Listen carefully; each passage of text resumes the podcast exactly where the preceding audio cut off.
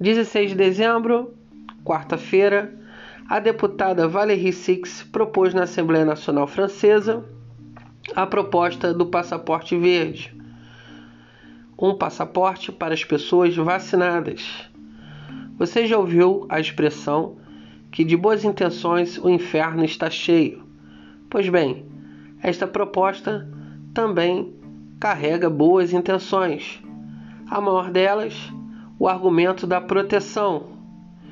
Segundo Valérie Six, ela diz que isso pode levar os franceses a, abre aspas, perceber que a vacinação protege a si mesmo, mas também a outros, fecha aspas.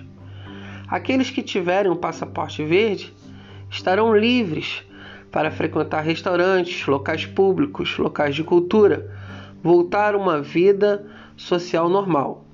Aqueles que não possuírem um passaporte verde terão que se contentar com a interdição e o controle.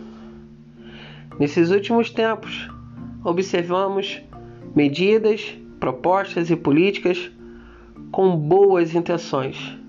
Mas e agora? Quem poderá nos proteger? Proteção ou controle?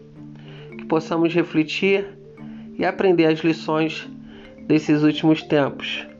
Sou Wellington Costa, tradução da França. Aquele abraço.